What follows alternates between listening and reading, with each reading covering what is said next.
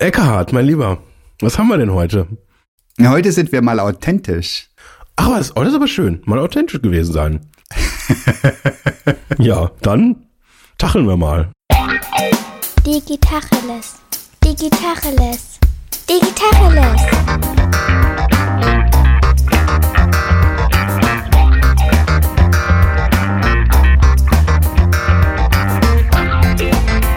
Mein Name ist Jens Wehrmann. Und ich heiße Eckehard Schmieder.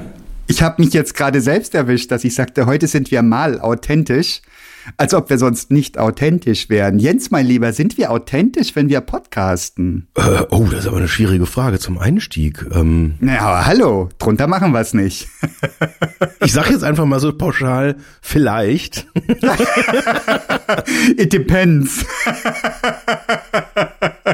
Ja, aber was ist denn, mein lieber Eckhard, was ist denn eigentlich authentisch? Oh, ich, ich bin ja bescheuert. Ich hätte ja wissen müssen, dass das zurückkommt.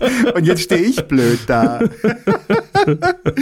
authentisch, hier die These, authentisch gibt's gar nicht. Authentisch, das schwingt mit, also deutsch echt oder wahrhaftig oder das schwingt ja mit, dass es sowas gibt wie das bist du und du verhältst dich authentisch, wenn du dich so verhältst, wie du dich verhältst. Das tun wir aber ja nie. Wir haben ja alle ständig Rollen. Wir wissen ja alle oder haben Vermutungen darüber, was unsere Umwelt von uns erwartet, wie wir uns angemessen verhalten, wie wir ähm, oder aber auch andersrum, wie wir, wenn wir uns unangemessen verhalten, wie wir da eine Wirkung haben. Und was ist da schon authentisch? Ja. Ist ein nicht angepasster Mensch per se authentisch, weil, hey, der ist ja nicht angepasst? Oder ein sehr angepasster Mensch, ist der automatisch nicht authentisch? Ja. I don't know. Also ich selbst erlebe mich mehr oder weniger angepasst. Und manchmal denke ich mir für mich, jo, das ist jetzt nicht so meins, aber das muss ich nicht gleich rauskrakehlen oder gleich allen zeigen. Ja. Manchmal fühle ich mich pudelwohl. Da würde ich sagen, ja, ich bin authentisch. Aber bin ich's denn dann? I don't know. Ja. Also sagen wir mal so, äh, um jetzt zu beurteilen, ob man echt ist ähm, oder ob das, was man tut, zu dem passt, wie man wirklich ist, muss man ja eigentlich, wenn man dem folgerichtig nachgeht, ja erstmal sich damit auseinandersetzen, wie ist man denn eigentlich wirklich? Ja. Ne? Und das ist ja immer so die Frage. Also ich meine, wenn man jetzt in, in, in einer öffentlichen Situation jetzt auf einer Bühne steht oder in einem Podcast-Format oder auf LinkedIn irgendwas postet, ähm, dann, dann ist da ja immer so, so, so ein bisschen so, so ein Aspekt, äh, halt auch drin, ja, man will, man verhält sich ja irgendwie so, wie man vielleicht so auch idealtypisch gerne sein möchte. Und dann ist, äh, finde ich, so die Frage, die sich daraus ableitet, irgendwie weniger, bin ich so, ähm, wie ich quasi immer bin, sondern, oder bin ich irgendwie so, wie ich sein möchte und werde ich durch das, was ich tue, dann so, wie ich sein möchte, oder, oder gibt's das, gibt's diese Unterscheidung halt überhaupt? Und, äh, oder heißt jetzt authentisch sein, ähm, weil ab und zu bin ich ja auch mal schlecht gelaunt, muss ich dann auch in so einer öffentlichen Situation auch einfach mal so richtig schlecht gelaunt sein, damit es halt auch authentisch ist.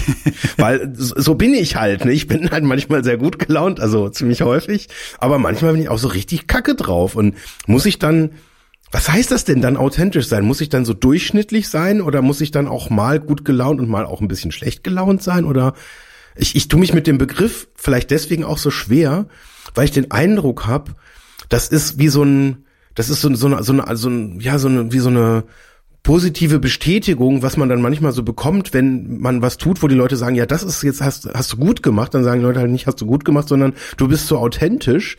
Und ich glaube, das ist auch positiv gemeint, aber dadurch, dass es dann so, so omnipräsent ist, dieses Wort, verliert so ein bisschen so die, weiß nicht, ob es die Bedeutung äh, verliert oder so, es ist, oder es ist halt einfach, weil es inflationär ist, ist halt irgendwie so alles und jeder halt irgendwie immer authentisch und ich weiß es ehrlich gesagt nicht. Ähm, das stimmt schon. Wir alle kennen die Typen, ähm, die, wo wir das Gefühl haben, boah, der ist aber ganz bei sich oder das ist ein Original, ist so eine Umschreibung auch. Dann sagt man, der ist authentisch. Das, das, oder, oder wie ein österreichischer Sprecher, den wir jetzt letztens äh, in unserem Firmen-Event äh, haben sprechen lassen, der sagte, scheiß dich nicht an. Und das fand ich super. Das, der, das würde ich jetzt unter authentisch packen.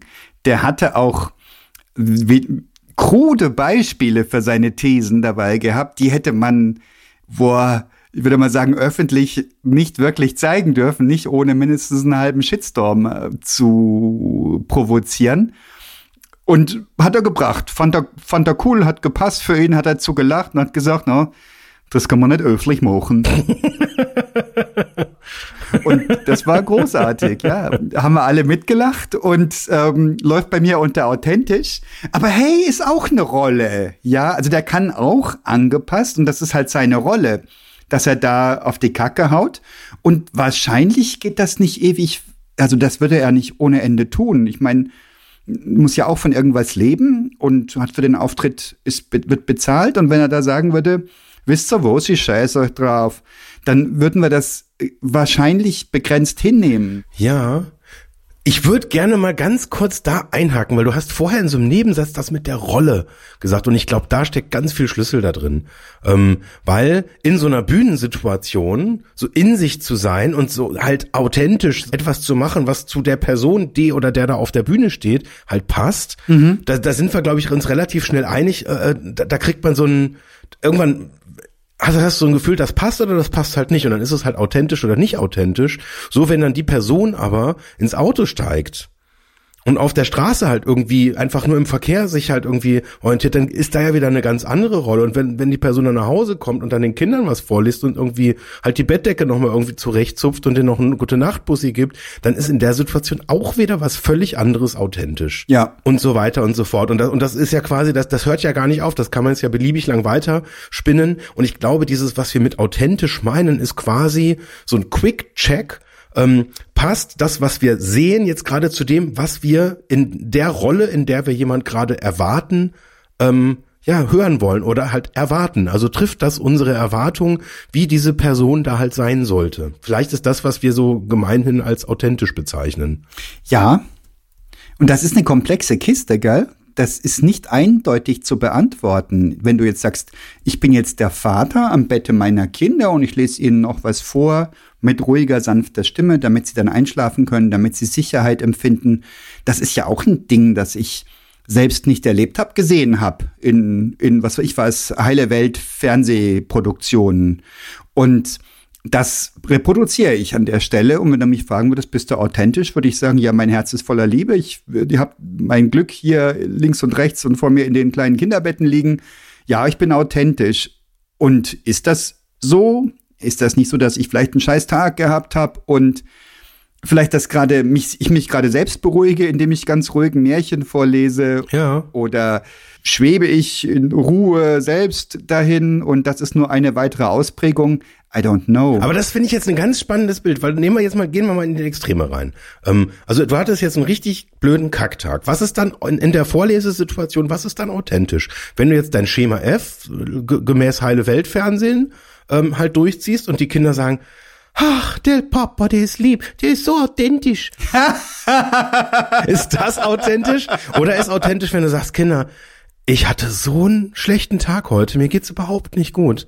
Wollen wir uns mal irgendwie in den Arm nehmen und ich kann gerade noch gar nicht vorlesen. Gebt mir mal noch irgendwie zwei, drei Minuten und ich brauche jetzt einfach mal kurz eure Nähe. Ist das authentisch? Oder ist es vielleicht irgendwie noch eine ganz andere dritte Variante? Ich weiß nicht, je nach Kindern, je nach Alter, Lebensphase, ähm, wäre ich vorsichtig, dann da Verständnis einzufordern in der Form. Also bei kleinen Kindern, I don't know, vielleicht, aber vielleicht doch, aber ich weiß es nicht. Ja, also ich habe es jetzt gar nicht Richtung Verständnis gemeint, sondern eher so einfach, also jetzt jetzt von von der Wirkung her ähm, ist authentisch, wenn ich quasi immer einfach ein gleiches Level an guter Laune quasi da an den Tag bringe. Aber ich würde jetzt mal die These aussprechen, nee, das ist irgendwie in der Situation, wenn ich dann jemand vorgebe zu sein, nämlich eine gut gelaunte Person, wenn es mir gerade gar nicht gut geht, dann wäre das für mich nicht echt, das wäre dann nicht authentisch. Nehmen wir mal die Kinder als Spiegel. Mir ist die ganze Zeit über, als die Kinder noch kleiner waren und dann begonnen zu sprechen, das war total offenbarend. Die haben eine unglaubliche Antenne entwickelt, alle drei so unterschiedlich wie sie sind, eine unglaubliche Antenne entwickelt, wann ich eine Rolle für sie spiele, also zum Beispiel der Papa, der Sicherheit vermittelt, der alles weiß, wo nichts schiefgehen kann und schlag mich tot, und wann ich echt bin, wenn ich sage, oh verdammte Herrschaftsmusters, ja, das kriegen sie mit. Und das merkst du daran, dass sie das bei einer anderen Stelle, wo du es gar nicht erwartest, wo es vielleicht auch gar nicht reinpasst, sagen die das. Mhm. Das haben die dann aufgenommen, mitsamt der Stimmung. Und du denkst, ja, verdammte Hacke, alles, was ich mir hier an tollen Sachen vorgenommen habe, sonst wie pseudopädagogisch, das kannst alles in die Tonne treten. Sie beobachten dich dann, wenn du gar nicht eine Rolle spielen kannst, was weiß ich, weil du dich gerade ärgerst oder gerade unter Zeitdruck fühlst oder was auch immer. Mhm. Das spiegeln sie. Und da sind Sachen zurückgekommen, die hätte ich lieber nicht gesagt gehabt, weil gespiegelt wirkt's dann ziemlich doof. ich habe viel gelernt von meinen Kindern. Ja, das hatte ich auch schon ganz oft so, auch bei so Argumentationen, dass dann teilweise da so Sachen zurückkommen, wo man sagt, okay, ja, irgendwie, man weiß ja, wo es herkommt. ich habe diese Ironiefalle immer, denn also ich habe den Kindern immer Ironie zugemutet und das hat sie verunsichert und das ähm, ja. habe ich dann auch wieder auf die Weise gespürt. Und das war doof. Und ich wünschte, ich könnte das zurückdrehen, ist jetzt halt so. Mit dem Ergebnis, dass die heute, jetzt sind die die jüngste ist ähm, 14, 13, Entschuldigung, vergebt mir, 13 geworden. Wir senden es einfach ein bisschen später, dann stimmt's wieder. Aber mit dem Ergebnis, dass du richtig, richtig Spaß haben kannst, mit denen zu argumentieren, weil die geben mir es volle Lotte zurück, ja. Und, und alles, was ich, was ich ausgeteilt habe an sprachlichen Ecken und Kanten, das kriege ich jetzt äh, zigfach zurückgefüllt und ähm, freue mich wie ein König drüber, weil die also halt auch irgendwie dieses sprachlich fit sind. Aber ist das authentisch? Sind meine Kinder dann authentisch? Oder gehen die mit mir um, weil die wissen, der Papa ist so ein Sprachmensch und der beölt sich, wenn er einen Wortwitz hört? Und in eigentlich finden sie es doof. Wer weiß denn das? Oder wie sagte meine Tochter, meine 13-jährige Tochter so herzlich letztens, wirklich aus dem ganz tief, von ganz tief innen raus, Papa, du bist nicht lustig. und schon wieder hat sie mich bloßgestellt in meinem Bedürfnis, irgendwelche, irgendeine verkrampfte Situation mit so kleinen Jokes aufzulockern. It doesn't work. Das haben sie als nicht authentisch aufgefasst. Was heißt sie? Also die, meine Tochter eben in dem Fall. Ja, authentisch. Großes Wort wird oft ins Feld geführt. Sind wir authentisch? Was würdest du sagen? Wo, wo kommt das zum Tragen? Wo, wo wird das ins Feld geführt? Wo, wo fällt dir das am stärksten auf? Also mir fällt, ich erinnere mich an eine Situation, da habe ich mit einem Arbeitskollegen gesprochen. Wir sind ja jetzt wieder immer wieder öfter mal im Büro.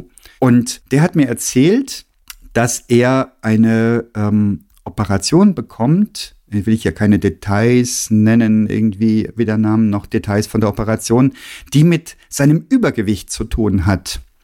Und ich habe ihm zugehört, ganz verwundert. Und stimmt, der ist übergewichtig. Das ist mir bis zu dem Zeitpunkt nicht aufgefallen. Glaubst oder glaubst nicht. Und das habe ich ihm auch gleich gesagt, boah, krass, dass dich das offensichtlich dann so beschäftigt oder sonst wie, weil ich erlebe dich als völlig aus in dir ruhend, aus dir strahlend, ein selbstbewusster junger Mann, der außerdem super schlau ist, wie die ganze Bande um mich rum in der Firma, aber der wirklich richtig, ein richtig angenehmer Mensch, der aber auch nicht jemandem nach dem Mund redet, der wirklich auch mal einen Punkt macht, aber ähm, hier so, ähm, soft geskillt, also auch niemanden fertig macht, sondern wirklich leben lässt. Und dann sind wir in ein ganz, ganz tiefes Gespräch reingeraten. Und er sagte, ja, stimmt. Er selber hat damit kein Ding. Er macht das aus gesundheitlichen Gründen, weil der Körper schon Warnsignale von sich gibt. Und die können jetzt noch aufgefangen werden. Aber er sagt, er ist auch in einer Gruppe drin mit übergewichtigen Menschen. Und die sind ganz oft geprägt, schon ganz früh in Kindheits, frühen Kindheitserlebnissen. Er sagt, er war früher schlank als Kind.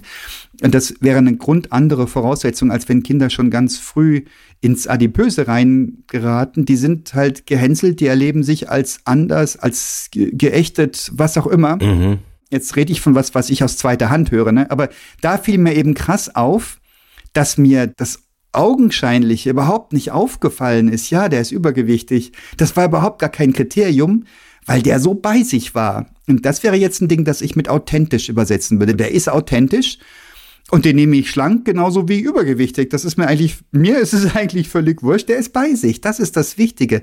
Und dann habe ich mal so in mich reingedacht, ja und immer, wenn Menschen irgendwie komisch wirken, so als ob sie mit ihrer Umwelt nicht gut im Einvernehmen wären, dass sie Dinge tun, die bedauerlich sind. Oder ich habe jetzt eine Frau tanzen sehen ähm, auf einem Fest bei den Nachbarn, eine Nachbarin, die tanzte. Also da tanzten viele und sie tanzte auch und sie war gänzlich unbeeindruckt von der Musik.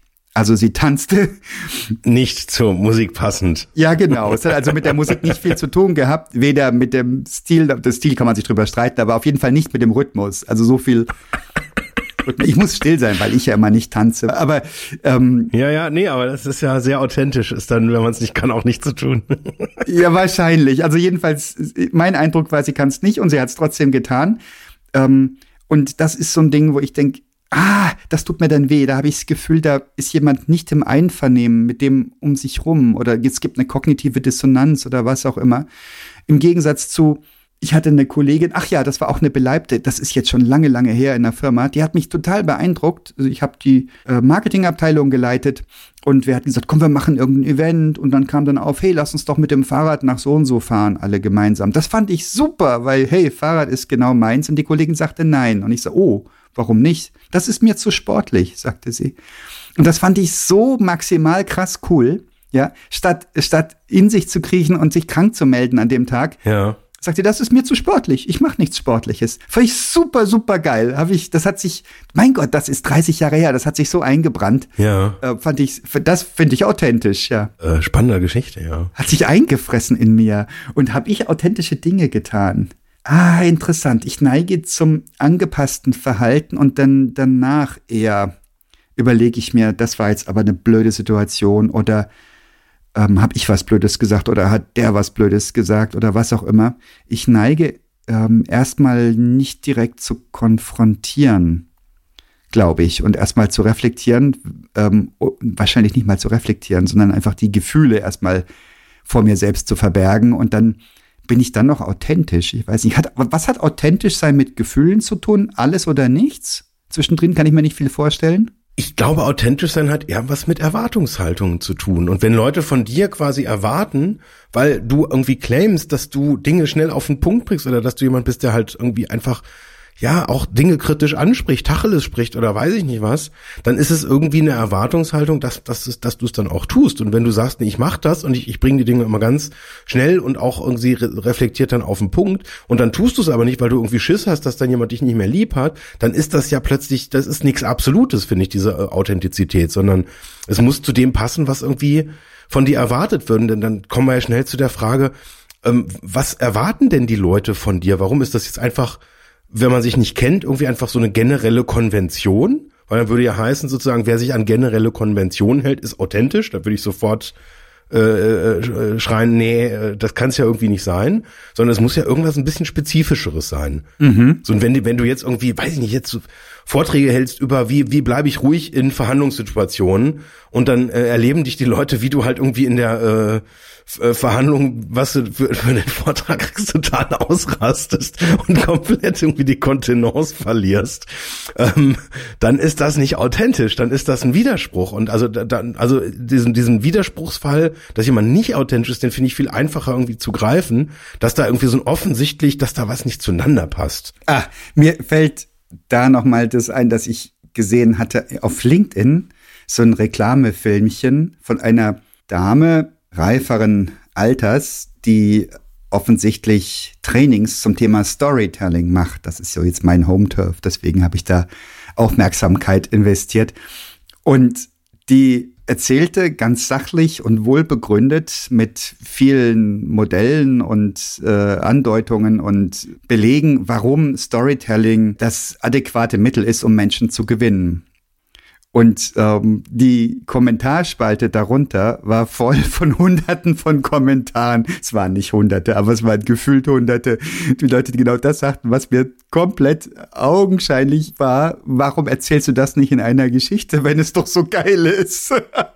Und das war so ein Ding für nicht authentisch. Mhm. Wenn es drauf ankommt, erzählt sie keine Geschichte, dann erzählt sie dir Fakten und kann trotzdem richtig sein. I don't know. Es war halt nur der Situation. Sie hat auch nicht sinnvoll geantwortet auf diese Kommentare. Das ähm, schien sie da hat es vielleicht nicht gesehen oder hat einfach keine Worte dafür gehabt. Ja, ja, und er ist keine Geschichte eingefallen dazu. Ja, ja, ja, ja. Wie ist es mit Angst? Ähm, jetzt hätte ich gerade mal so vermutet, dass jemand, der Angst empfindet, wahrscheinlich nicht authentisch sein kann. Aber sofort ist mir eingefallen, es gibt die Leute, die eine Rede halten oder einen Vortrag oder irgendwas präsentieren und die dann einleiten, ah, ich kann Ihnen gar nicht sagen, wie nervös ich gerade bin. Ist das authentisch oder Pose oder ist das so eine vorauseilende Entschuldigung? Will man die Gemüter mild stimmen oder ist das Kacke einfach? Also ich hätte jetzt tendiert zu, das ist Kacke einfach. Also, aber also es ist Kacke, glaube ich, weil, weil es ist, also ich, ich glaube, die meisten Leute machen das als nicht als bewusstes Stilmittel, ja. sondern weil sie wirklich in der Situation sagen, was sie halt gerade denken. Und ich glaube, was im Unterbewusstsein dahinter steht, so nach dem Motto, nehmt's nicht, nehmt, nehmt mich nicht so hart ran, nehmt mich nicht so nah an die Kandare, ich bin auch aufgeregt und äh, äh nach dem Motto, ich will das hier eigentlich gerade in diesem Moment zumindest jetzt nicht so wirklich. Ähm, und ich glaube, es hilft halt wirklich niemandem der der der Beteiligten. Deswegen würde ich sagen, also nicht, weil es irgendwie als Zuhörer irgendwie doof finde. Und wenn das jemand fühlt, ist das das ist ein völlig nachvollziehbares Gefühl. Ja. Weil man, man sollte aufgeregt sein vorher. Aber die Frage ist halt immer, was ist dann so, was, was ist die, die Intention dahinter, quasi dieses Gefühl dann zu teilen? Weil ich meine, ich stehe jetzt auf der Bühne und da stehe ich aus einem gewissen Grund. Und also ich würde es eher als Belästigung empfinden, quasi dann diese Form von Unsicherheit dann mit meinem Publikum zu teilen, weil da muss ich durch. Also diese Aufgeregte, das muss ich aushalten. Und das weiß auch irgendwie jeder, der das mal gemacht hat, dass das aufregend ist und dass es irgendwie tausend Sachen geben kann, die schief gehen und meistens geht irgendwas geht ja immer schief. Mhm. Aber das dann zu teilen, da, da denke ich mir auch, was soll denn bitte die Aussage sein? Ja. Dass die dann sagen, ja okay, wenn es dann halt Kacke ist, dann applaudieren wir trotzdem oder keine Ahnung was. Ja. Also das ist, also ich empfinde es eher naheliegend, das auszuhalten, äh, äh, das zu denken und es nicht zu teilen. Ja, finde ich auch. Finde ich auch.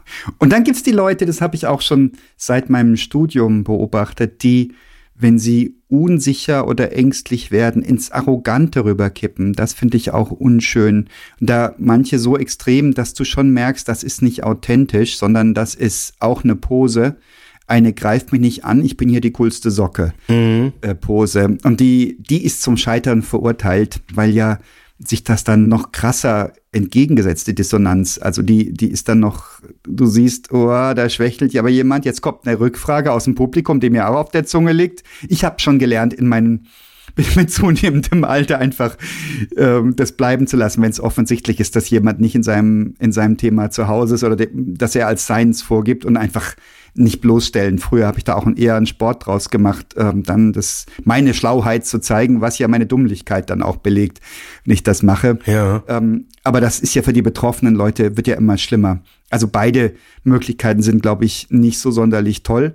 Und wie du sagst, das musst du aushalten. Ja, nicht nur aushalten. Für mich ist das ein Treiber, ein Motivator. Das ist ein bisschen Adrenalin. Und das sorgt ja auch dafür, dass ich eben vorbereitet auf dieses, aufs Podium stehe, mich stelle. Ja. Und nicht einfach mal sag, nur ja, irgendwas wird schon, wird mir schon einfallen dazu. Ja. Ich meine, die, die, die höchste Kunst ist ja, wenn du wirklich merkst, da, da, da verliert jetzt aus irgendjemand, aus dem Grund, jetzt jemand so seine seine seine Wohlfühlzone, dann irgendwie mit, mit einer Frage äh, in eine Richtung zu zielen, wo wo es ihm oder ihr dann hilft, quasi in einem Bereich wieder ein, einzutauchen, wo wo wo mehr Wohlfühlgefühl da ist, wo mehr Potenzial für Geschichten ähm, halt irgendwie da ist. Und, Ja, ja. und das das also sagen wir so, also ich ich kann das sehr sehr gut nachvollziehen, dass das auch mal dass das dass man dann auch so seine Komfortzone verlässt und das ist ja teilweise auch gerade, wenn es dann interaktiv wird, dann kann man sich es manchmal ja nicht so richtig aussuchen, wo das dann hindriftet und dann driftet das in irgendeinen Bereich, wo man dann plötzlich gar nicht so wahnsinnig viel zu sagen hat und obwohl man es eigentlich ziemlich deutlich äh, am Anfang gesagt hat, wofür man halt jetzt irgendwie Expertin oder Experte ist, passiert dann irgendwie was Seltsames. Ähm, und was auch bei mir tatsächlich ganz viel triggert, ist dieses Arrogante Ja, das habe ich oft als Feedback gekriegt, dass ich arrogant wirke auf der Bühne. Ich meine das ganz ernst, also weil, weil das wirklich ein, ein, eine unterbewusste Reaktion ist ähm, wie, wie ich mit dieser Überforderung dann ein Stück weit halt auch irgendwie umgehen kann. Mhm. Dass ich halt einfach dann Dinge tue und ich meine, was, was ist Arroganz? Dann, dann gebe ich mir quasi die Sicherheit, die ich brauche, eben einfach selber, wenn sie mir kein anderer in der Situation gibt oder wenn ich nicht warten kann, ich glaube, das ist es eher, wenn ich nicht warten kann auf die positiven Reaktionen, diese Unsicherheit einfach nicht aushalten kann, ja, dann lobe ich mich selber und sag ja und ne, wie wie ja offensichtlich klar ist aus dem und dem Projekt, da haben wir das ja unter Beweis gestellt und absoluter Blödsinn, sondern passiert genau das Gegenteil. Dann halten nicht die Leute für arrogant und dann kommt dieser Impuls. Also Moment, also wenn der sich da jetzt selber über den Klee lobt, das ist irgendwie, das ist nicht geil. Das ist irgendwie überheblich, das wollen wir nicht haben. Solchen Leuten hören wir nicht gerne zu und der, der darf sich schon irgendwie mal so ein bisschen bescheidener halt irgendwie auch geben. Und das und dann entgleitet sowas dann auch schon mal. Ja, ja. Also es mag irgendwie auch arrogante Menschen geben, die dann auch auf der Bühne halt auch authentisch arrogant halt irgendwie sind, weil sie ja irgendwie wissen, dass sie irgendwie besser sind als alle anderen und das auch irgendwie so denken, so fühlen und auch auf der Bühne so zum Ausdruck bringen. Aber ich glaube, da gibt's eine große Grauzone, wo da unterbewusst Dinge passieren. Oder schnell reden ist auch so ein Ding, mit Unsicherheit umzugehen. Oh ja, da habe ich als Kind bis zum Stottern es gebracht. Also das habe ich, da habe ich viel Ruhe bekommen übers Älterwerden. Und das tut gut. Und als Kind habe ich oder als junger Kerl, ich sehe es jetzt bei meinem Ältesten, der sehr, sehr schnell redet, leidenschaftlich und schöne Dinge erzählt er und macht er und, und sagt er aber eben wahnsinnig schnell. Und würde ich mich da nicht selbst drin sehen, wäre ich krass ungeduldig damit und würde sagen, jetzt sag's doch bitte langsam. Ich will dir nicht jedes Mal wie bitte fragen müssen. und stattdessen weiß ich, wie sich's für ihn anfühlt, nämlich dass er will das raus, die Gedanken müssen raus und ähm, das wird vermutlich in 10, 20 Jahren kein Ding mehr sein bei ihm. Ja. Jens, du hast eine wunderschöne Sache gesagt. Du hast das so auch eben so im Nebensatz einfließen lassen. Du hast Geschichten erzählen gesagt. Und ich glaube, das könnte so ein Signal für Authentizität sein, wenn du nämlich Geschichten aus deinem eigenen Leben einflechtest, Dinge, die du erlebt hast, die nicht erfunden sind und die so mit bemerkenswerten Details angereichert sind, dass man eben weiß, das ist er. Und das ist so ein Stück sich offenbaren. Da machst du dich natürlich angreifbar und verletzbar. Und wenn du das tust, dann könnte das ein Element sein von authentisch sein. Ja. Also du erzählst die Dinge und ich habe, und ich denke, habe mein geistiges Auge dabei, ähm, die eine Hörerin, der andere Hörer wird sich die Nachbarin beim Tanzen vorgestellt haben, wie sie so tapfer gegen den Rhythmus anstampft. Und das sind einfach Dinge, die funktionieren oder funktionieren nicht. Wenn jemand denkt, was ist denn das für ein, für ein Schnösel, tanzt selber nicht, aber macht sich lustig, dann ist das durch. Das ist das Risiko. Aber die, die es nachvollziehen können, die haben vielleicht ein Gefühl von, da ist jemand echt und dann schwingen sie eher mit. Das wäre ja vielleicht sogar ein Ergebnis von Echtheit. Das zieht uns ja auch alle an, das authentisch sein. Ja. Also eine Beobachtung, was mir schon ein paar Mal aufgefallen ist, wann ich denke, da, da ist jemand jetzt richtig authentisch, Mhm. wenn jemand auch so eine Geschichte erzählt und sozusagen die Person, über die man sich so ein bisschen mit so einem Augenzwinkern lustig macht, ist man selber. Ja. Ähm, das ist so, das ist so die sicherste Art, um quasi ähm, glaube ich, dahin zu kommen, dass die Leute danach sagen, oh, der ist aber authentisch. Also sich, sich selber so ein bisschen auf die, auf, aufs Korn nehmen, ähm, nicht zu ernst nehmen. Ich glaube, das und und das in Geschichtenform, das ist, glaube ich, eine relativ sichere äh, Kiste, wie man dann dazu kommt, dass Leute sagen, der ist authentisch, der macht das jetzt irgendwie. Und die Frage ist dann, äh, die sich daraus ableitet, ist das denn dann wirklich authentisch oder ist das quasi nur jetzt eine Methode, wie es, wie man jetzt sozusagen Dinge so zum Ausdruck bringt, dass andere danach sagen, ja, das war jetzt super, das hast du fein, fein gemacht. Da würde ich es mit Paracelsus halten. Die Dosis macht den Stoff zum Gifte.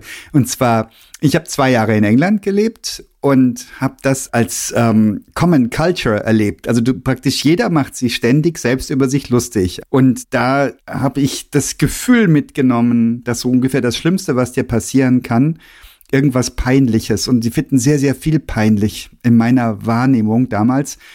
Und sie machen sich ständig selbst über sich lustig und das ist bis zum gewissen Grad so absurd witzig, wenn du das gar nicht gewohnt bist, wenn du aus einer Kultur der Wichtigtuer kommst, wie ich das äh, tue, und selber ein Wichtigtuer bist, wie ich das ähm, bin oder zumindest zu dem Zeitpunkt war, äh, da kommst dir dann vor wie ein Gestus, wie ein wenn es jeder macht, dann ist es nicht mehr, dann ist es nicht mehr wirklich äh, authentisch, sondern dann ist es eben Kulturgut. Man macht sich über sich lustig. Keine Rede, die nicht ohne irgendeinen so Joke beginnt, dass jemand sagt, äh, praktisch wie, wie doof er irgendwo dagestanden ist. Also das über sich selbst lustig machen, bei uns würde ich es total, also in unserem Kulturkreis hier würde ich es total als, als authentisch auffassen. Und das kann aber auch eine Stilsache sein. Es kann jemand sein, der sich so angelsächsisch gewandt ausdrückt oder jemand, die das besser kann als andere. Also das, glaube ich, muss nicht authentisch sein. Ja. Aber wirkt auf jeden Fall so. Und das zieht an. Das stimmt. Ja, da fühlt man sich gleich wohl. Sagt man gleich, ach, guck mal, der passieren auch äh, schrullige Dinge, nicht nur mir. Ja. Und das macht sympathisch. Da hast du vollkommen recht. Ich hätte noch eine andere methodische These, wie man auch Authentizität so ein bisschen auch äh, er, nicht erzwingen, aber äh, so positiv beeinflussen kann. Das ist ein Paradoxon. Die ganzen Buzzwords weglassen. Ah. Also wenn man die Dinge nicht immer so quasi einsortiert, ähm, sondern einfach das, was man mitzuteilen hat, auf eine Art und Weise mit, mit der eigenen Sprache mitteilt, Mhm. ähm, das ist, glaube ich, auch was, was tatsächlich auch das Ganze ähm, echter macht, wenn man es nicht quasi immer einordnet und dann noch so ein Hashtag Diversity irgendwie noch dazu schreibt in Gedanken, damit man sozusagen irgendwie so eine Schublade dann trifft oder äh, das, das bewusst adressiert, sondern wenn man ein Gefühl über Unterschiedlichkeit zum Beispiel in einem Projektkontext oder sowas äußert und irgendwie die, die Buzzwords weglässt und die Hashtags weglässt, dann wird es, glaube ich, zwangsläufig besser und echter, das, was man dazu erzählen hat. Das ist so geil. Das ist so ein krasser Lifehack, ja. Und das ist so schwer, weil wir die ganze Zeit uns umgeben und schmücken und praktisch ganze Bedeutungswolken scheinbar mit unseren Buzzwords mitbewegen.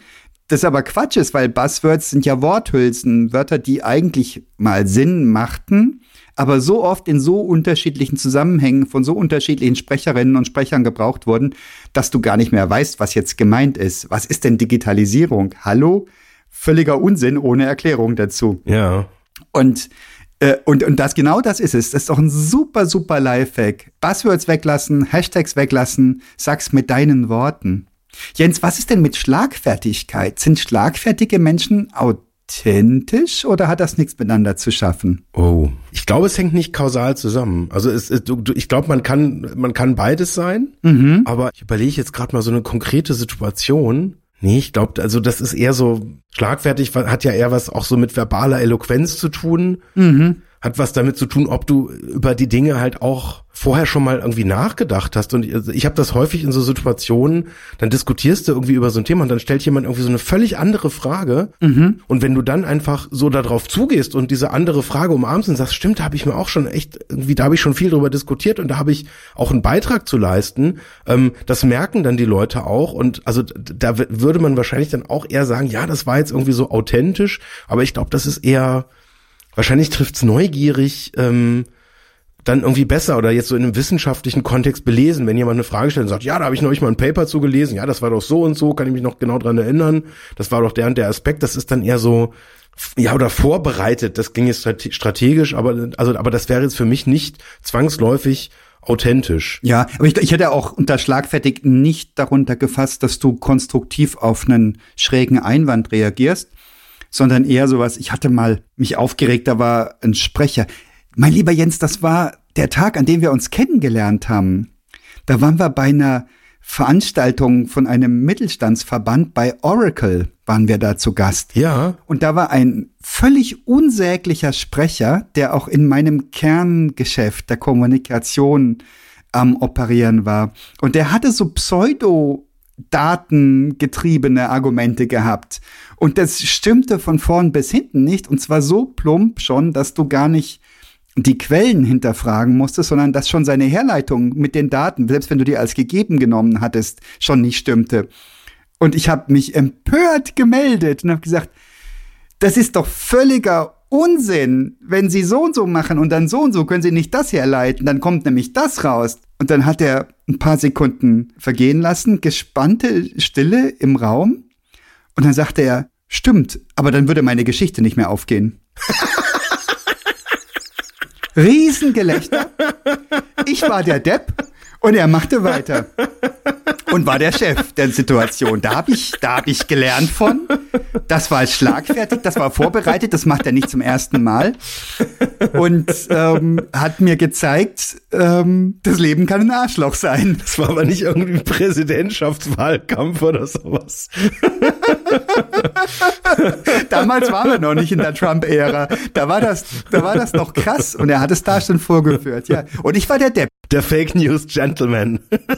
Ja, also ich war der kleinliche Klugscheißer, der irgendwelche Dinge nach. Daran erinnerst du dich nicht mehr, oder? Nee, da war ich, kann das sein, kann das sein, dass ich da zu spät gekommen bin? Das kann sein, das kann sein. Anyway. Jens, was ist denn mit Meta-Gedanken, wenn ich zum Beispiel hingehe und wieder die Sprechersituation, weil da bin ich voll im Fokus und man guckt, ist der Mann authentisch oder nicht. Davon hängt ja auch stark ab, ob man dir deine Geschichte glaubt.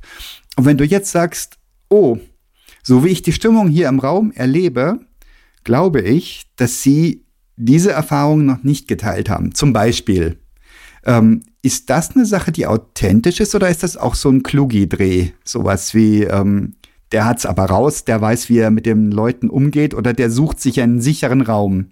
Sowas wie, äh, ich muss gestehen, ich bin furchtbar nervös oder sowas. Geht das in die Richtung? Oh, was ist denn das für eine Situation? Das, das ist ja, weil, worum, du, du musst mir irgendeinen Kontext geben. Ah, ich war mal angestellt worden, aber beauftragt worden, eine, eine Session zu moderieren in einem mittelständischen IT-Unternehmen. Und da waren sämtliche Manager dabei. Ich hätte am liebsten gesagt Managerinnen und Manager, aber es waren nur Manager. Und die hatten ins sämtlich, also ich war von der Geschäftsführung beauftragt worden, zwei Geschäftsführer, und die hatten das äh, Bezahlmodell sämtlicher Managerinnen und Manager auf ein risikobasiertes Modell umgestellt, also weniger Festgehalt, mehr Risikoanteil. Und das sollte ich in diesem Workshop erarbeiten, dass das schlau ist und sinnvoll und die Zustimmung aller Beteiligten abholen. Oho. Dankbare Aufgabe. Ähm, ja, und ich war jung und naiv und selbstverliebt und stellte mich auf die Bühne und zauberte und machte hier und da, hatte mir natürlich da viel überlegt gehabt. Und das entglitt mehr und mehr. Komisch. Und ja. und ähm, zu irgendeinem Zeitpunkt sagte ich dann völlig unabgesprochen, also mit den Geschäftsführern nicht abgesprochen, sagte ich dann, so, jetzt habe ich Ihnen drei Fragen gestellt und Sie haben zu keiner dieser Fragen geantwortet. Anscheinend äh, sind Sie nicht interessiert oder wissen alles schon. Oh. Dann lassen Sie uns doch Folgendes machen. Wir brechen das an dieser Stelle ab, trinken noch gemütlichen Kaffee und ich fahre nach Hause. Ach, wie geil ist das denn? Ja, das ist jetzt, also danke für den Kontext, danke für die Geschichte, aber das ist ja nun mega krass authentisch. Jetzt pass Obacht.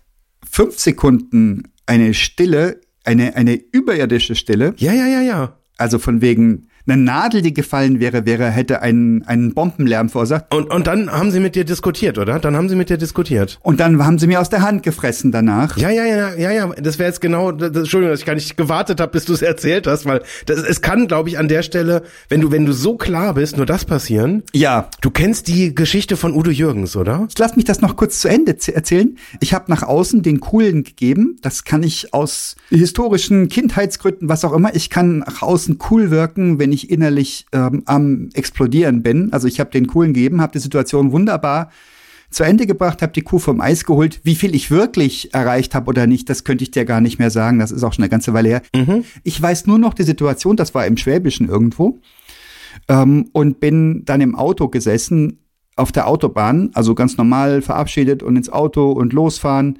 Und ich bin in der ersten Parkbucht rausgefahren und habe überm Lenkrad, also habe meine Hände übers Lenkrad, meine Arme und meinen Kopf reingelegt und hab, war unfähig, sekundenlang unfähig, den Wagen zu fahren. Also ich war einfach völlig, völlig, völlig entsetzt und und schockiert von dieser Situation, in die ich mich da völlig fahrlässig und naiv und selbstverliebt reinbegeben hatte und völlig überrascht von dem Erfolg dieser Maßnahme, Ja. die ich intuitiv gemacht hatte. Das hat mir natürlich hinterher Stärke gegeben, weil ich weiß, ich habe diese Maßnahme, falls irgendwas richtig scheiße läuft, richtig schief läuft, kann ich den Joker ziehen und kann sagen, so die, die Reißleine ziehen und sagen, ja, so Leute, Dann gehen wir doch einfach nach Hause, ist in Ordnung. Ja. Oder wie sagte der österreichische Kollege, scheiß dich nicht an. Aber ich habe mich angeschissen und ich habe es trotzdem so gemacht. Das war aber nicht authentisch. Scheiße, das war nicht authentisch. Mann, Mann, Mann. Jetzt, wo du's, jetzt, wo ich's erzähle, das war nicht authentisch, aber das mag so rübergekommen sein und dann so funktioniert haben. Das ist jetzt aber das, das ist jetzt aber eine spannende Frage, weil mein erster Impuls wäre sofort gewesen, es ist mega authentisch, weil du dich ja quasi getraut hast, etwas zu tun, was in der Situation einfach genau das Richtige halt auch war. Und da wäre jetzt die Frage, nur weil es einem Angst macht oder weil man sich dann so in so einer Schockstarre fühlt, auch weil, weil eben die Erwartungen so anders sind. Aber das, das ist jetzt ja die Frage, was ist denn die Erwartung? Und ich glaube, also so, so weit würde ich jetzt gehen, ähm, dadurch, dass man dich auf die Bühne gestellt hat, die Erwartung war, dass sowas, also nicht, dass es so von der Methode oder vom Ablauf her passiert, aber die Erwartung war, dass die Leute, dass du die Leute hinter dich kriegst. Ja. Und von daher ist das exakt das Ergebnis, was da, was da, was da der idealtypische Plan war. Und gerade beim Thema, wo dann halt Leute dagegen sind oder der Kontext der falsche ist, ist das maximal, also ist auf jeden Fall maximal cool, finde ich, dann einfach an der Stelle zu reagieren und sich dann auch zu trauen, den Rahmen zu verlassen und sagen, wenn ihr es nicht wollt, dann ergibt's ja keinen Sinn. Ich habe mir innerlich in die Hose geschissen. Na, natürlich tust du das, weil da passiert ja eine ganze Menge und ich, ich, kann, ich kann auch diese Fassungslosigkeit danach irgendwie auch echt, ich kann das komplett nachvollziehen, weil das einfach auch ein krasses Momentum ist. Mhm. Weil es kann ja auch einfach heißen, dass das komplett eskaliert, dass du danach gesagt bekommst, nee, also das haben wir aber so nicht vereinbart und nee, also eine Gage gibt's da auch nicht für und und also das das das das wird Konsequenzen haben oder da kann ja alles passieren, Ja. weil das ist halt so mutig, ähm, dass das halt auch komplett nach hinten losgehen kann. Ja. Der Vorteil ist für alle, die sich jetzt das in sich reindenken und die letzte Scheißsituation abrufen, wo sie in ihrer Firma irgendwas gemacht haben und sie nicht so reagiert haben, das kannst du leichter machen, wenn du externer bist, ne? wenn du diesen einen begrenzten Auftrag angenommen hast. Im allerblödsten Fall sagt dir jemand, mit Ihnen arbeite ich nie wieder. Das überlebst du. Aber wenn das natürlich im Kollegen, Kolleginnenkreis ist mit, was weiß ich was, einem Geschäftsführer, der dich kritisch anguckt und so weiter, dann bist du nochmal anders gebunden. Ah, ist das so? Stimmt das oder stimmt das nicht? Müsste man, wenn man authentisch unterwegs ist, müssten wir da nicht genauso agieren, ganz egal, wer da drin sitzt. Und wenn deine Schwiegermama drin sitzt und sagt, ach, der Bub, der ist immer so schlau. Und dann kommt sowas. Also, also äh, rein akademisch dür- dürfte es ja keinen Unterschied machen. Da hängt es, glaube ich, eher davon ab, wie viel Mut musst du aufbringen und wie viel Negativkonsequenz bist du jetzt bereit äh, äh, zu ertragen, weil das kannst du theoretisch, das kannst du in jeder Situation halt irgendwie halt machen, diese diese Reißleine ziehen. Und ich glaube jetzt auch so in gewissen so therapeutischen Situationen ist das sogar durchaus äh, immer eine Option, dass wenn jemand jetzt gerade nicht bereit ist, halt sich einzulassen auf eine Situation, dann dann kannst du es eben nicht erzwingen. Das ist im, im Business-Kontext glaube ich äh, immer ein bisschen was anderes. Und ja, je besser du die Leute kennst, desto schwerer wirst du dich natürlich jetzt, also wenn du es im Freundeskreis halt irgendwie tust, dann, dann kann das eine sehr krasse Konsequenz äh, halt auch irgendwie dann haben, dass die Freunde dann sagen, ey, das, das ist aber jetzt irgendwie, das kann ja, so verhält sich doch kein Freund, also das kann dann auch schlimme persönliche Konsequenzen haben. Und da wäre wieder jetzt so genauso diese Frage, also ich sehe da sowas Methodisches, weil ich kannte die Geschichte tatsächlich schon. Ähm, ich habe das mal in, in der Biografie von Udo Jürgens, der hat das mal bei einem Auftritt in exakt der gleichen Form gemacht, Nee. wo er auf einem Privatgeburtstag gebucht war, irgendwie, weiß nicht, irgendwie 50er oder 60er Geburtstag, keine Ahnung. Okay. Und dann haben die da halt irgendwie, weiß nicht, alle schon schön am Party machen und haben halt da gefeiert und äh, ja, hatten halt auf diesen Witzfigur, der da halt irgendwie auf der Bühne sich halt einen abgestrammelt hat, irgendwie keinen Bock und haben ihn das halt auch spüren lassen. Und er hat halt irgendwann gesagt, nee, das mache ich nicht. Und das war jetzt nicht zu einer Zeit, wo er halt der Megastar war, sondern das war in den frühen Anfängen, wo er dann halt auch gesagt hat, nee, also das ist einfach, da habt ihr keinen Spaß, ihr, ich sowieso nicht und ähm, dann finden wir da irgendwie eine Lösung und ich, ihr müsst mich auch nicht bezahlen und sonst irgendwas und Schwamm drüber und sonst irgendwas. Und das war so vom, vom Ergebnis genau das Gleiche. Okay. Und das war tatsächlich es dann wert, auch so in, in, in einer Biografie dann auch wirklich erzählt zu werden, diese Geschichte, weil das so ein richtiger Wendepunkt halt auch der Klarheit war, dass danach, äh, so wie es dann auch gestellt hat, eine der geilsten Partys war, die man sich halt vorstellen konnte, weil halt einfach alle wussten, der Kontext war einfach klar definiert auf einmal und dann hatte irgendwie, also diese Klarheit hat dann allen Beteiligten einfach geholfen, halt auch diesen Fokus wieder zu kriegen. Und das finde ich deswegen so beeindruckend, weil es im Prinzip um noch weniger geht. Da geht's jetzt ja quasi nur darum, ja, da macht jemand Musik und man hat halt Spaß. Das ist jetzt so, also das ist jetzt nochmal irgendwie so vergleichsweise, finde ich, so die, die Königsdisziplin, wenn es dann darum geht, Spaß zu haben, wenn du jetzt irgendwie eine inhaltlich kontroverse Diskussion führst und dann sagst, ja, ihr wollt das jetzt nicht führen, ähm, und dann lassen wir es halt, ähm, dann sagst du, ja gut, dann haben wir halt diese kontroverse Diskussion über äh, fragwürdige, mehr oder weniger äh, sinnvolle Gehaltsmodelle halt entweder geführt oder halt eben auch nicht. Aber bei so einem gemeinsamen Abend, wo du sagst, ey, wir wollen da Spaß haben, ähm, da kannst du es ja auch nicht erzwingen, da kannst du sagen, also, ich also wenn ihr jetzt nicht Spaß habt, ihr, ihr, ihr werdet das bereuen. Aber da schwingt mit, mein lieber Jens, Authentizität hat mit Klarheit zu tun. Du kannst nicht authentisch sein, wenn es keine Wahrheit gibt, die du ausstrahlst oder die mit dir zu tun hat. Ja, Klarheit. Wow. Ja, das ist eine krasse Erkenntnis. Und wie schwer ist es, klar zu sein im Leben? Ja, ja, du, du also ich glaube, wenn du, und das geht, glaube ich, nur, wenn du weißt, wofür du stehst. Ah, was für ein schöner Satz. Und, und eben auch umgedreht, eben auch einfach weißt, wann der Punkt überschritten ist, wo da was passiert, wo du nicht mehr du selbst bist.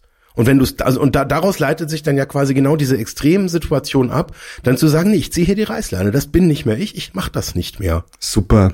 Und das können wir in alle Bereiche, das kann man jetzt irgendwie auf Beziehungen übertragen, das kann man auf Freundschaften, das kann man auf Projekte, wenn man irgendwie sagt, ey, ganz ehrlich, da ist ein toxisches Umfeld, ich beende das jetzt, das macht alle nur unglücklich. Wir sind außerhalb jeglicher Komfortzone. Lass es uns einfach beenden. Und ich glaube, dass das ist eine völlig erlaubte These. Und ich glaube, daran kannst du dann halt irgendwie auch festmachen, ob jemand wirklich klar ist und sich dann auch einfach traut, dieser Klarheit zu folgen. Weil es ist ja in Anführungszeichen, in, in virtuellen, nur noch einem dieser eigenen Klarheit auch Nachdruck verleihen. Wie geil ist das denn? Und die Wahrheit ist ja, wie bei Udo Jürgens und in meinem bescheidenen Beispiel, die Menschen lieben es. Sie lieben Authentizität, sie lieben Klarheit und sie lieben es gesagt zu bekommen, bis hierher und nicht weiter. Wenige Ausnahmen, sicher. Einem Trump wirst du das nicht sagen. Aber, oder sagen, ja, das kannst du ihm schon sagen, aber wird nichts bringen.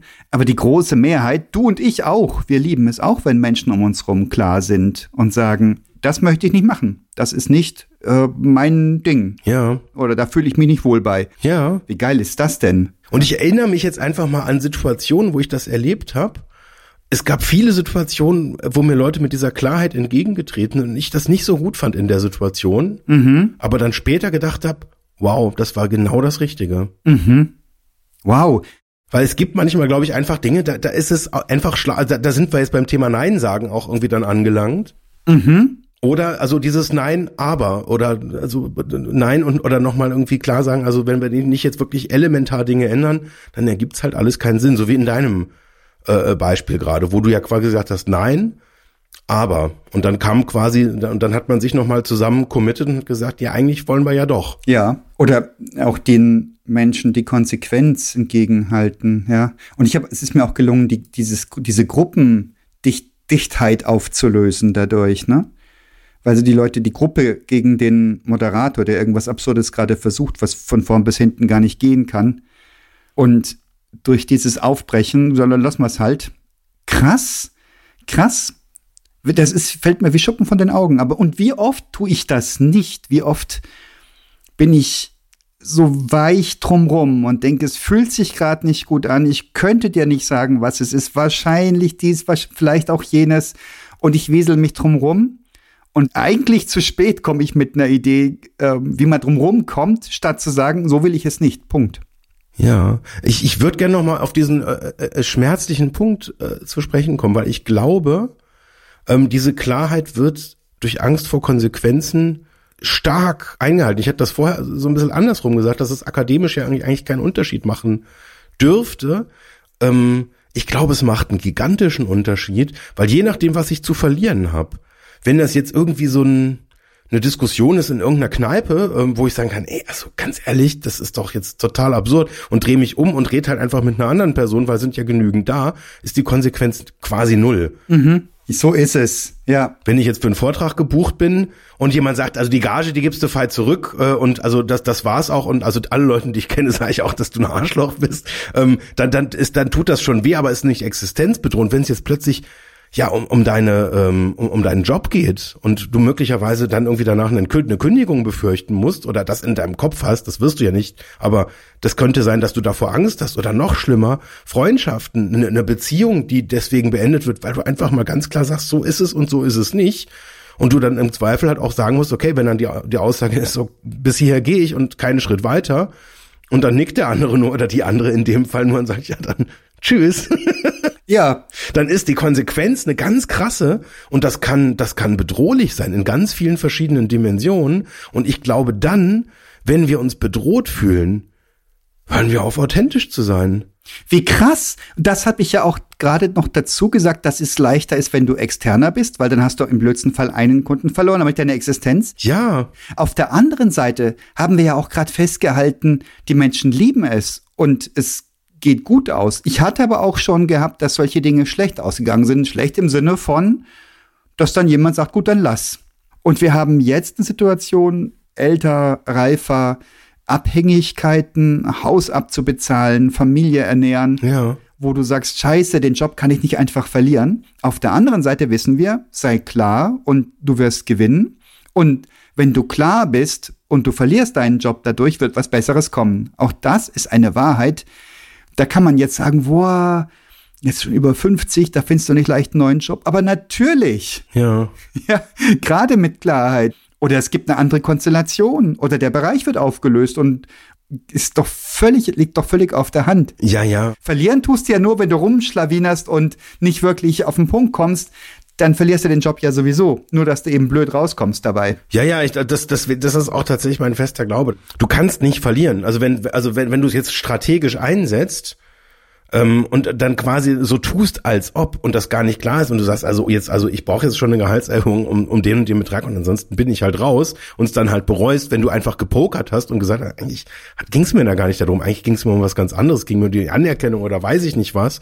Und dann ist halt blöd, wenn du quasi, wenn es eben nicht authentisch passiert, aber wenn es wirklich hehre Motive sind, ähm, für die du da eintrittst und dann sagt jemand, nee, also jetzt schleich dich mal jetzt, also schau mal, dass du hier rauskommst, weil das passt ja so gar nicht, dann, dann, dann hast du ja gewonnen in dem Moment, weil du ja quasi eine, eine Situation, die überhaupt nicht zu dir passt, dann damit ja quasi auch äh, äh, beendest oder unter, unterbindest. Ja, und da hast du für dich selber auch Zeit gewonnen und Klarheit, ja. Und wie gesagt, je, nach, je nachdem, was halt die Ängste sind, die mitschwingen. Wenn man sagt, nee, also ich, ich kann doch jetzt meinem Chef nicht einfach die Meinung sagen, das, das ist doch, das geht doch nicht, dann, ich weiß nicht, wo diese Angst dann herkommt. Naja, so, so klar ist das ja nicht. Also da- das ist ja mal so, das sagt ja auch niemand, du darfst die Wahrheit nicht sagen. Das sind tausend und ein Signal, das du wahrnimmst und unterschiedlich gewichtest, je nach deiner eigenen Performancegrade und deiner eigenen Vorgeschichte, wo du das Gefühl bekommst, das ist jetzt nicht schlau, hier diesen Punkt zu erwähnen, weil sonst eskaliert das Gespräch. Oder es ist ja eine komplexe Kiste. Es ist ja nicht so, dass wir eine Wahrheit und eine Klarheit in uns haben. So, und die hau ich jetzt auf den Tisch und wer es nicht will, ist selber schuld, dann gehe ich. Und die meisten werden es lieben, also alles gut. Das ist viel komplexer. Das sind ganz, ganz viel Parameter. Bis dahin, wie stehst du morgens auf? Wie ist das Wetter, wenn du das Fenster aufmachst? Ja, also das, äh, und, und wie kräftig fühlst du dich? Wie gut supported fühlst du dich? Wenn wir von einem Konflikt bei der Arbeit sprechen, wie gut ist dein Backing von zu Hause? Wie gut sind die Leute im Verein mit dir vernetzt oder wo auch immer du unterwegs bist? Und das spielt alles eine Rolle. Und ich, meine These wäre, du kannst nicht immer gleichermaßen klar sein oder, um zu unserem Thema zurückzukommen, authentisch sein, weil du die Dinge unterschiedlich gewichtest und du hast unterschiedliche Ängste und die sind unterschiedlich getriggert. Und dann haben wir ja noch die persönlichen Komponenten. Da hast du mit jemandem zu tun, der oder die irgendwie immer einen Ausspruch tätigt, der dich rasend macht, ohne dass du wüsstest, warum. Wenn du in irgendeine Therapie gingst, würdest du vielleicht wissen, das war die eine Kindergärtnerin, die dich immer, was auch immer, keine Ahnung. Wir wollen ja nicht in Westentaschenpsychologie absteigen, aber es gibt diese Trigger-Dinger und dann fällt es auch wahnsinnig schwer, klar und ruhig zu bleiben. Ach, gehört ruhig auch dazu? Zu authentisch? Nee, ruhig gehört nicht zu authentisch, ne? Das ist ein spannender Gedanke, finde ich. Ich bringe das zusammen klar und ruhig, als würde das immer so sein. Ja, also wahrscheinlich ist, ist die, die Kombination äh, eine sehr effektive und, und, und damit irgendwie eine, die wahrscheinlich außer einer Ruhe heraus ist es wahrscheinlich wahrscheinlicher, dass du authentisch bist, würde ich jetzt mal vermuten. Mhm. Ja. Aber das kann auch, also letztlich, also was du mit dem spontanen Element äh, so, so gesagt hast, auch da habe ich kau, kaue ich noch so ein bisschen drauf rum, weil ich auch auch glaube glaub ich so ein so eine Äußerung, wenn jemand irgendwie dich so so ist gerade in so einer Situation, wo du auf der Bühne stehst und dann kommt da so ein Kommentar, so eine spontane Reaktion, die ist wahrscheinlich dann doch irgendwie und, und, und sei es nur so, also, und wenn du jetzt irgendwie nur, ob das jetzt ein Seufzer ist oder irgendwie so ein, so ein, so ein spontanes, ach, der schon wieder. Äh, oder irgendwie sowas, wo, wo du, glaube ich, einfach äh, wo, wo, wo wenn, also ich glaube, dann das dann zu spielen, da musst du es vorher fast schon trainieren. Also dann ist da schon sehr, sehr viel Routine dabei. Ja. Und ich, ich denke mir das manchmal so bei Comedians, wenn dann irgendwie so, so, so, so Störungen kommen, wo, wo ich manchmal nicht denke, ist das jetzt einfach nur wahnsinnige Professionalität, dass jemand so eine spontane Situation oder manchmal, dann kichert irgendwie die gleiche Person halt immer wieder.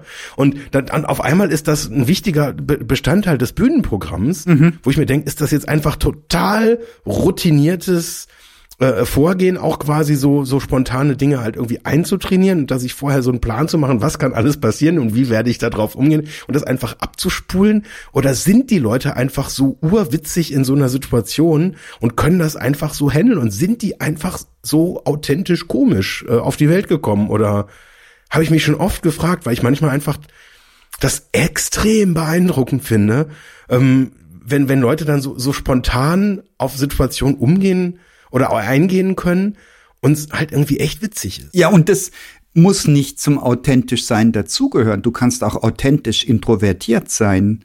Du kannst auch authentisch sein, wenn du sagst, das sind mir zu viele Leute, da möchte ich nicht hingehen. Oder wenn du sagst, das kann ich nicht verarbeiten gerade. Also ich, das ist, das bringt mich jetzt aus dem Konzept. da möchte ich jetzt nicht drauf eingehen. Oder? Wer, wer jetzt in dem Fall, was du vorher beschrieben hast, mit dem, mit dem Kommentar, hätte man auch da umgehen. Ist so nach dem Motto, nee, also auf so viel Niveau war ich heute Abend gar nicht vorbereitet. Das ist, können Sie mir eine private Nachricht schicken? Hier, mein lieber Humor. Wie, wie sehr gehört Humor zur Authentizität dazu? Von null gar nicht bis auf jeden Fall? Nee, es spielt gar keine Rolle. Du bist humorvoll oder nicht, aber es hat mit authentisch nichts zu schaffen, oder? Ja. Spontanität, Dito. Du kannst spontan sein oder nicht spontan sein. Es hat aber nichts mit Echtheit zu tun, sondern du musst halt bei dir sein und sagen, ich bin nicht spontan, ich möchte keine Überraschungen, ich möchte das vorbereiten und planen. Ja, ja, genau. Und, und lustig ist auch genauso, ne? Also das ist, also muss ja auch nicht immer alles lustig sein. Also. Ja. ja, bei uns beiden. oh. Ja, mein Lieber, da habe ich doch wieder was gelernt. Ja. Da bin ich hoch erfreut drüber. Und das sind ja Dinge, die wir alle früher oder später schon mal entdeckt haben. Aber das hat mich jetzt beflügelt, das nochmal so auf den Punkt zu bringen. Klar sein und konsequent sein und sich ein Nein sagen zu trauen und die Dinge klarstellen und die Angst nach hinten wegzuschieben, die Sorgen, ach Gott und Job verlieren und was nicht. So schnell passiert das erstens nicht und zweitens, wenn, dann hat es so sein sollen, dann wäre es auch später gekommen. Ja. Nur klebriger. Ja, wow. Vielen Dank. Ich danke dir, mein Lieber. Mach's gut. Tschüss. Tschüss.